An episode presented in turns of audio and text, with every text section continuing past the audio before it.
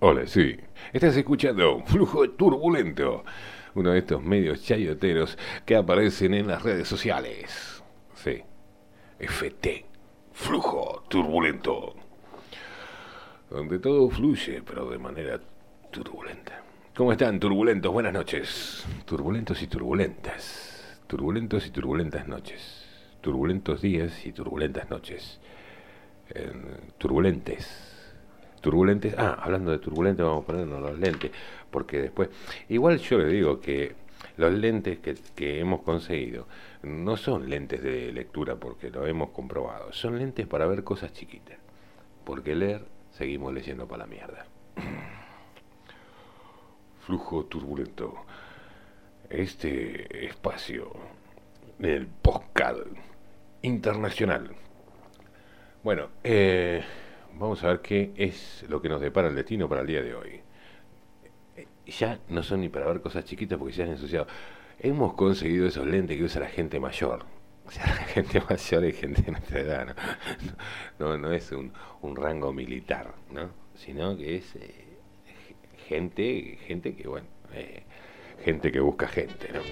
Ahí va. Por supuesto, estás escuchando Flujo Turbulento.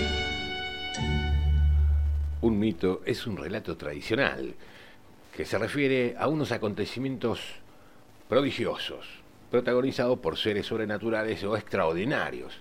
Los mitos forman parte del sistema de creencias de una cultura o de una comunidad, donde son considerados como historias verdaderas, cosmogonías, que son las narraciones míticas que pretenden dar respuesta al origen del universo y a la propia humanidad.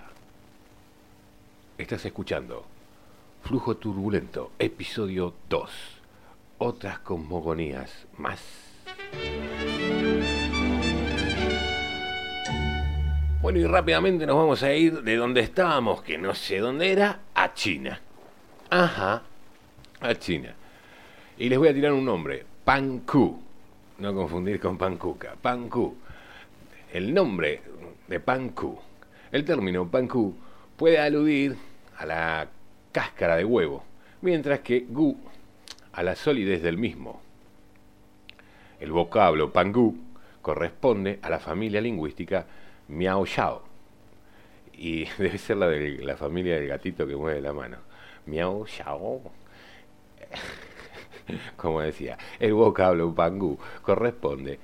Eh, se escribe pangú y acá eh, como que una pronunciación con K lo ponen en pangú y acá eh, le ponen una G, entonces quedaría el vocablo pangú, gu, gu, G, gu, gu.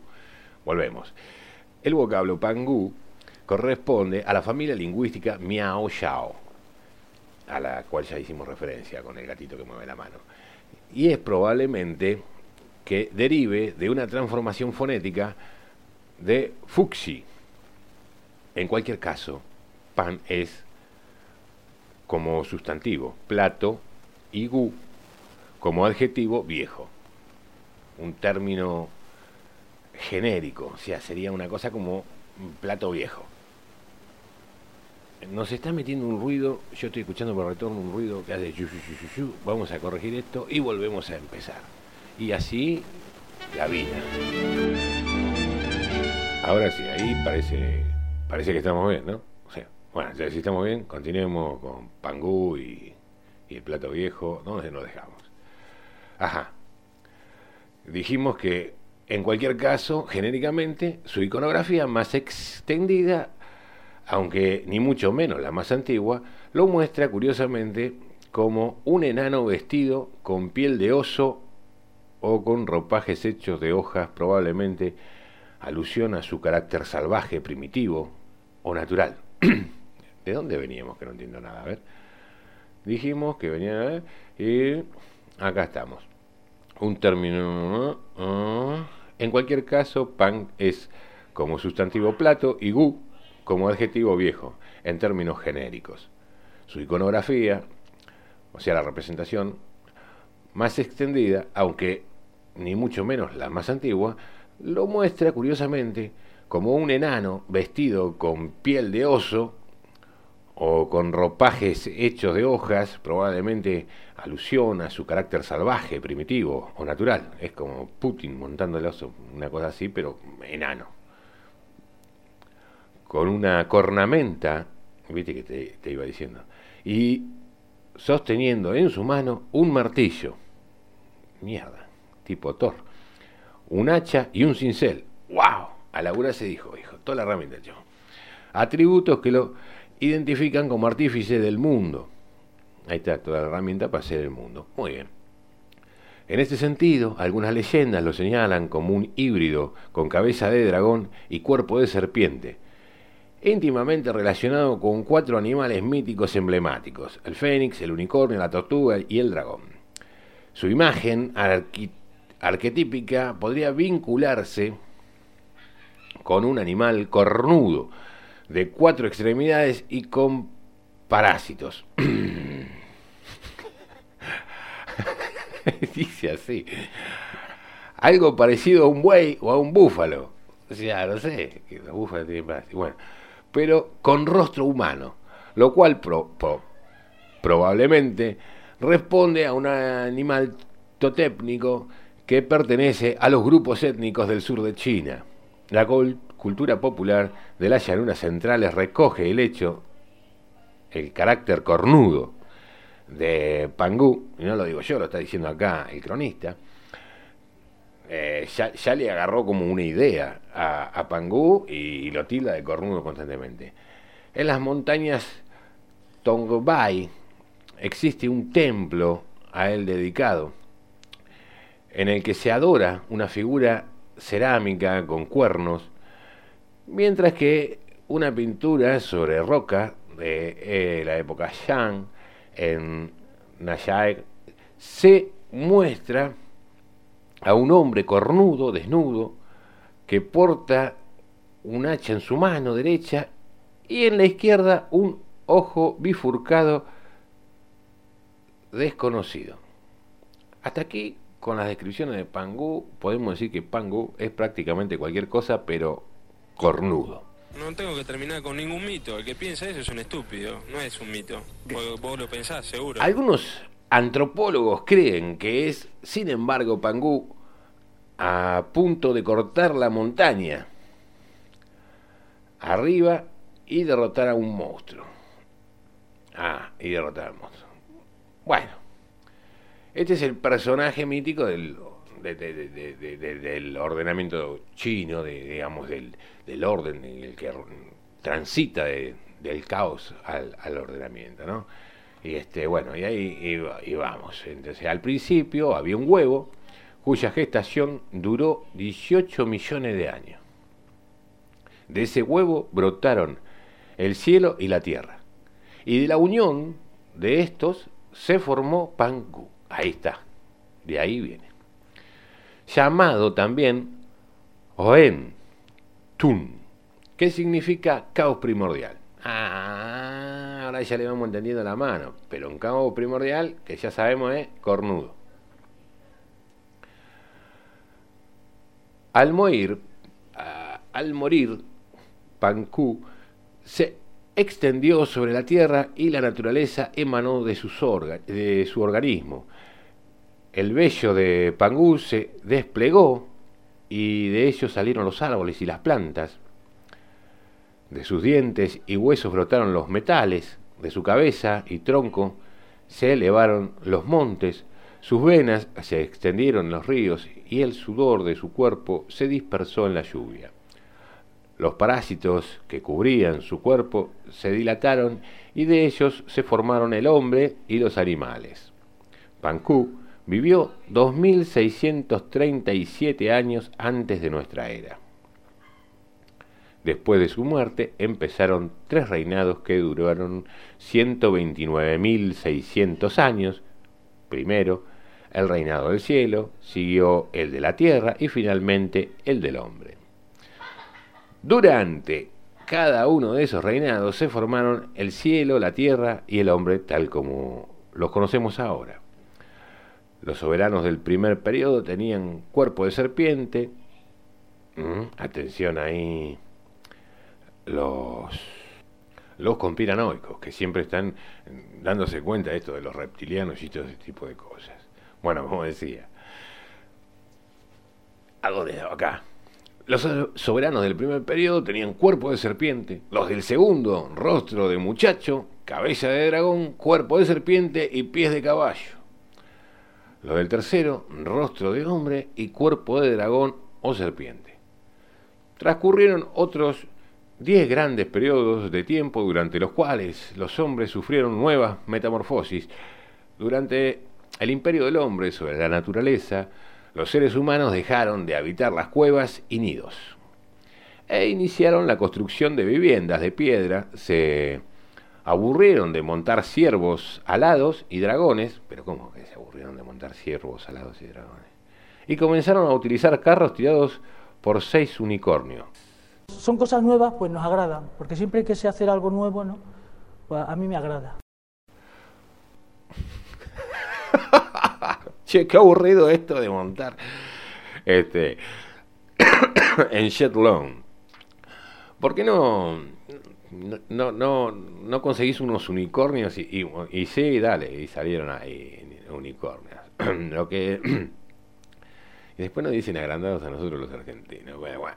Pero vayan anotando ustedes para cuando nosotros tengamos que hacer nuestra propia cosmogonía de la patria grande, para que vean cómo los, este, los grandes este, conglomerados humanos y, grandes imperios y grandes este, naciones han, han gestado ¿no? su, su, sus cosmogonías, ¿no? O sea, este, yo calculo que con lo práctico que son los, los, chinos y les sonaría exactamente igual que a nosotros todos estos cuentos.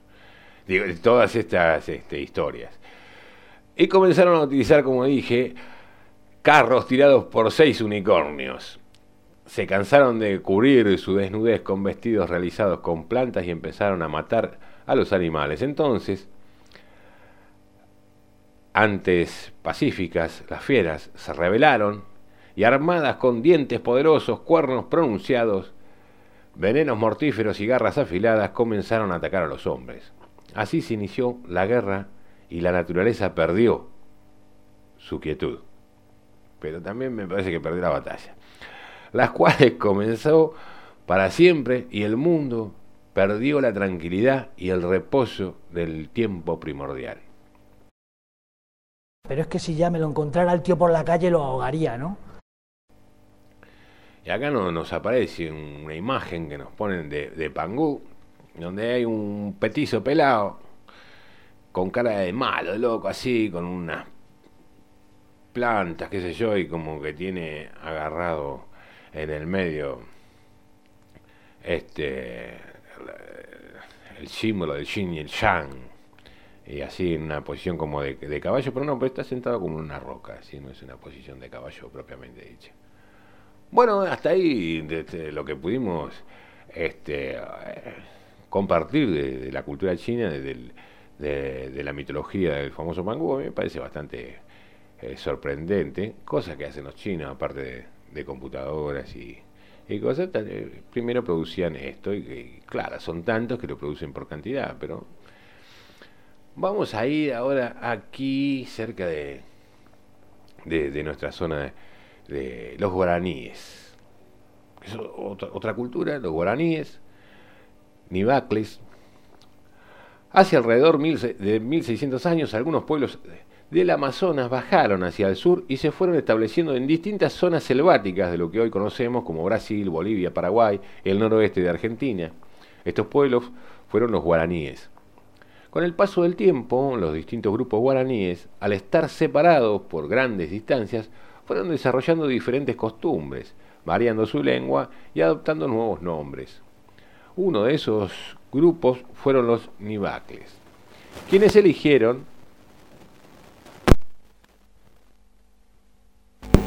Hola, sí.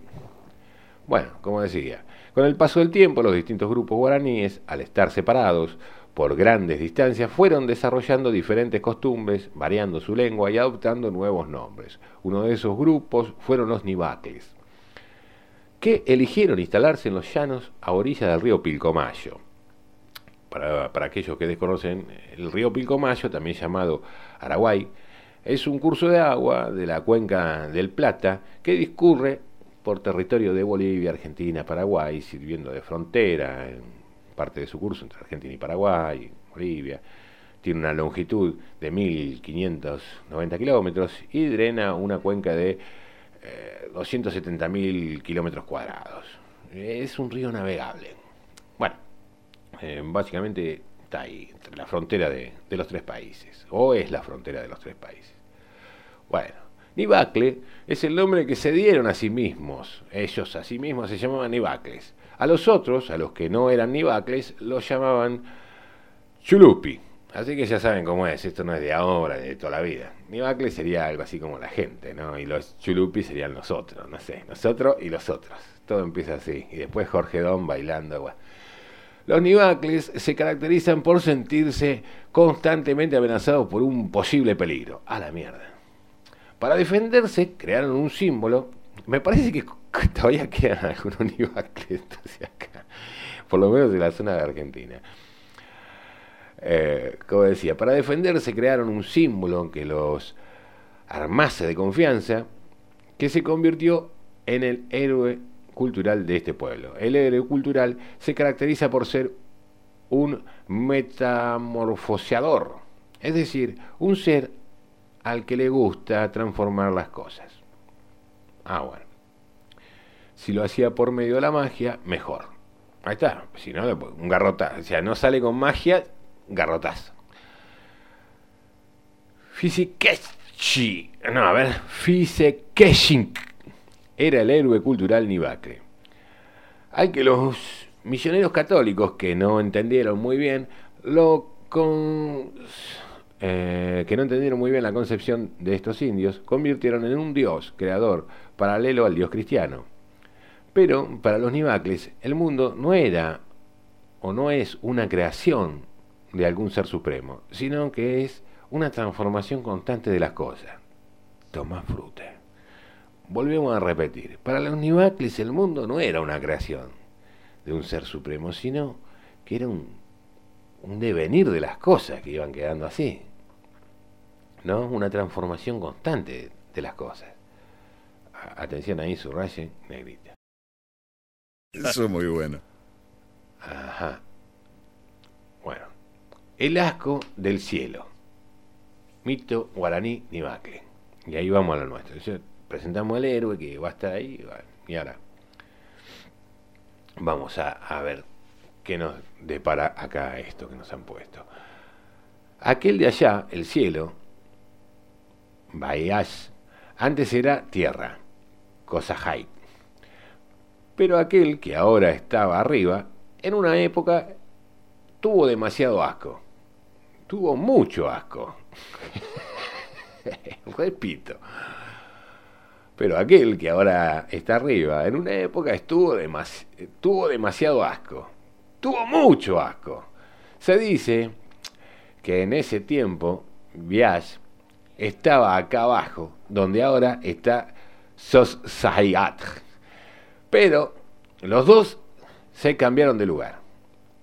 Esto perjudicó a los antiguos hombres que poblaban encima del cielo, porque la tierra se cayó sobre ellos y vino abajo, cuando todavía Viash estaba aquí abajo. O sea, medio como que los aplastó. Dos mujeres quisieron hacer sus necesidades sobre él el que ahora está arriba. O sea, el cielo estaba abajo y la tierra arriba, pero eh, como que las mujeres quisieron hacer sus necesidades sobre el cielo, digamos. Eh, por eso existen las dos manchas que se ven al oscurecer. Son los lunares donde se limpiaron las dos mujeres. Veas, no pudo soportar el asco que le produjo pensar que estas dos mujeres no serían las únicas, o sea que fueron, digamos, la, la, primera, ¿no? O sea, que vendrían otros hombres y mujeres, niños, papagayos, mulitas, serpientes, lagartos, tucanes, y se iban todo a cagarle encima. Esos seres ya no se conformarían con tomar de él lo que necesitaban, sino que también dejarían sus necesidades, sus suciedades. Y el asco fue mayor. Esta fue la razón por la que se cambiaron en aquel tiempo pasado. En cambio, Sos eh, la tierra, no tuvo asco, le, daba igual, le daba igual. Al cielo sí le daba asco, el cielo tiene esas cosas, ¿no? El cielo tiene esas cosas.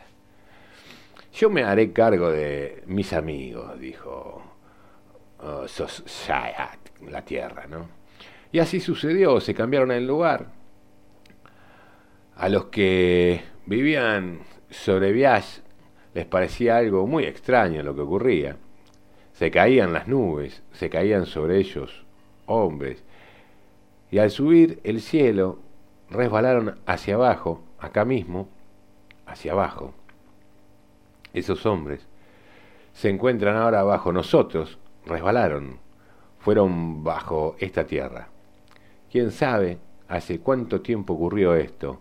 ¿Quién sabe hace cuánto tiempo aquel que estaba arriba era tierra y el que está abajo era cielo? Adaptado esto de la versión publicada por Augusto Roa Bastos, de Cultura Condenadas, de 1980. y ahora rápidamente, con esta posibilidad que nos da Internet, nos vamos. Y volvemos, vemos, encontramos otro huevo cósmico, esta vez en Polinesia. El huevo cósmico mito polinesio. Al principio el universo tenía la forma de un huevo que contenía solo dos elementos, Te Tumu, un macho, y Te Papa, una hembra. Pero no seguiría así por siempre. Durante la primera aurora, el universo estalló y se produjo tres capas superficiales, Tetumo y Tepapa. Quienes permanecieron en la capa más baja crearon a, a todos los seres vivientes que hoy conocemos, los hombres, las plantas y los animales. Pero Tetumu y Tepapa no eran infalibles. Primero crearon a Matata, un hombre sin brazos, uy, qué difícil para que murió al poco tiempo de ser creado, y sí, se dio una vida jodida. Después idearon a Itú, que carecía de piernas, pero esto no daban pie con bola. También murió. Y no puede jugar al fútbol, nada. El tercer hombre era perfecto. Ahí está, vamos que venimos nosotros. Lo llamaron Oatea, que significa espacio del cielo.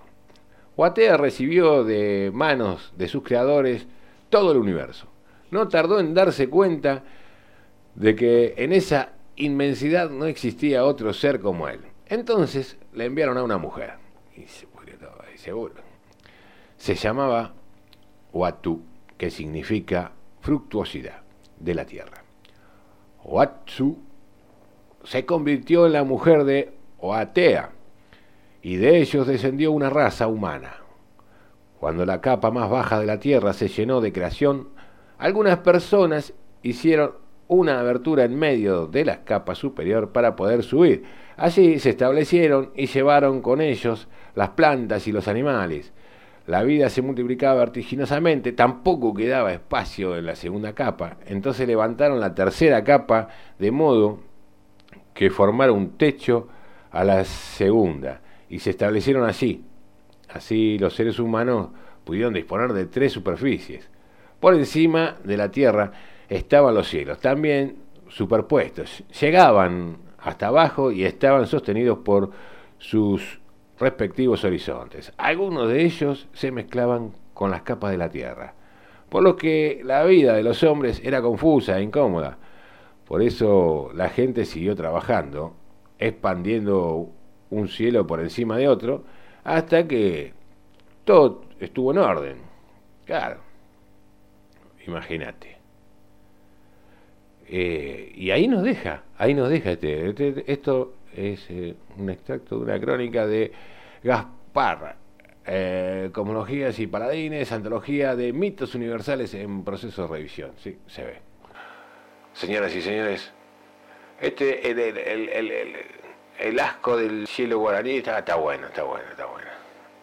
Y después, bueno, tenemos dos huevos, el huevo polinesio, el huevo chino, el personaje de Pancú, aquel enano que sostenía, sí, que, que- que tenía, que era cornudo, eso nos quedó claro. Ahora en el dibujo que, nos mostraron nosotros no tenía los cuernos, lo cual deja pensar que por ahí no era Pancú el que tenía ahí el Shin y Shan, ahí el símbolo en, el- en las manos. Y, que bueno, es, este, me gustó la historia de los Nibacles. Bien.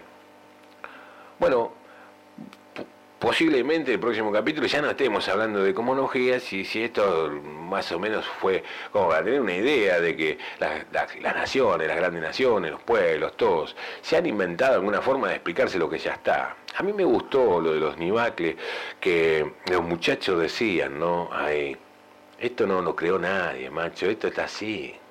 Yo trato de explicar eso con lo que pasa en el patio, pero mi familia no me entiende. Pero el patio no es que alguien fue haciendo, no, no, el patio es así, se fue dando una, situación, una cosa tras la otra y quedó en ese estado de caos primordial que tiene en este momento, ¿no? Quizá de ahí surja un nuevo universo eh, y te, te- ¿qué te dicen? Te, te quieren poner a vos en lugar de Dios, te dicen, no, ordena ese patio. Y bueno, no sé. Quizás haya que ordenarlo, quizás no. Yo me quedo con. Soy medio indio, me quedo, me quedo con lo que pensaba Lonibacle, me parece bastante maravilloso.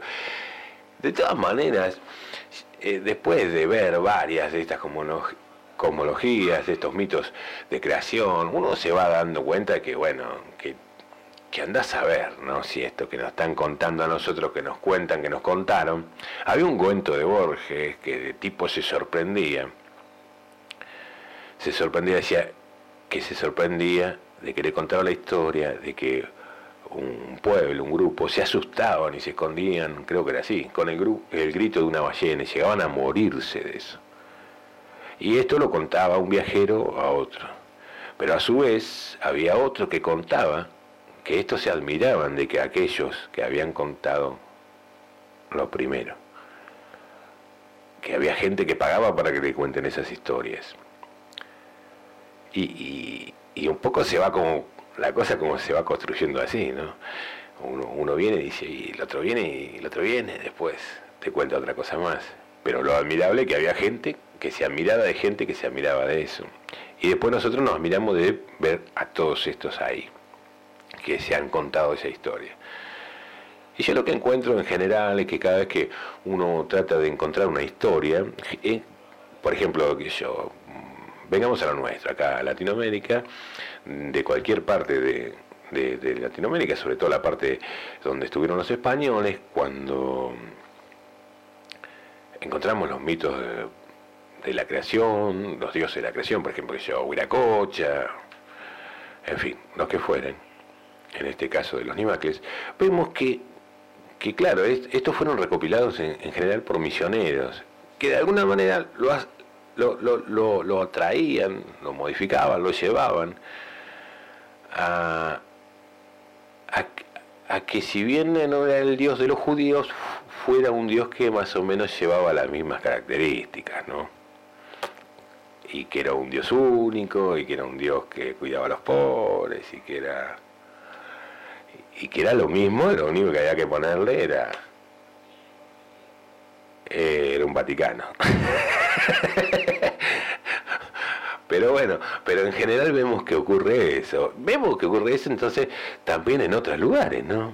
Donde nosotros volvemos a observar este tipo de historias, de este tipo de acontecimientos, y cuando nos cuentan de, que, qué sé yo, de lo que mm, pasó en otro pueblo, en el nuestro lo llevamos a, ah, esto es como tal cosa. Y por ahí, no sé, por ahí no sé, pero por ahí, eh, qué sé yo, los partidos socialistas de un país no son igual a los partidos socialistas del otro país. Los partidos derechistas de un país no son igual a los partidos derechistas del otro país. Habría que ver eso, si son iguales.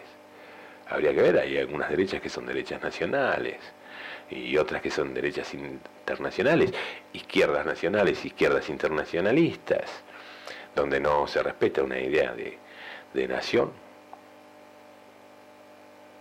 Pero nosotros tendemos a unificarlo y a buscarle porque porque buscamos denominadores comunes. Y entonces esta gente hacía lo mismo con esos con esas ideas de Dios. Y quizás las ideas de gobierno que tenemos nosotros en nuestros distintos pueblos. La idea de, de opresión la idea de libertad. Quizás la libertad de un musulmán no sea la misma libertad de un cristiano. Aunque esos dos pueblos comparten el mismo Dios, por ejemplo. Claro, pero lo observan de distinta manera. Bueno, son cosas muy complicadas, la verdad es que no, no da para ponernos con todo esto ahora, pero sí para ir buscando otras nuevas historias que quizás nos hagan este, pasar el rato, charlar un rato. Les dejo ahí abajo, ustedes pueden comunicarse con este, nuestro podcast, Flujo Turbulento, eh, mediante nuestra línea de comunicación, la más económica que tenemos, arroba flacobarba en Twitter. Y bueno, nos mandas ahí en Twitter tu mensaje si querés que hablemos de algún tema particular, si querés que hagamos una mínima investigación, siempre mínimo, lo nuestro siempre es mínimo, mínimo y turbulento. Eh, vamos a ser sinceros. No espere, ¿qué quiere saber algo en serio? Que vaya a la universidad, que vaya a la facultad. Este, Acá en Argentina es gratis, así que pueden venir, muchachos, se ponen a laburar, se pagan el alquiler y se. y van a la universidad y se reciben de doctor. Este, si algo le podemos aportar al reto, es eso. Mientras lo podamos bancar, es gratis para todo el mundo. Y como diría el J de Prensa Alternativa, tu cama. Que quiere decir algo así como hasta volvernos a ver o al volvernos a encontrar este, en lengua quechua, que, que bueno, ese, antes de los españoles es el anterior imperio que nos dominó, ¿no? Tucaranchicapa, que aparte es una barba. Y nosotros somos este, seguidores este, y tenemos la, la creencia este, puesta en nuestro Dios, Huiracocha. Tranquilo, muchacho, no se preocupe. Va a ir madurando, le va a servir para madurar, sufrir esas humillaciones, son humillaciones. Y a ti te vale madre, cabrón. ¿Sí o no? Que es la mera neta. Ojalá y que te vaya muy bonito.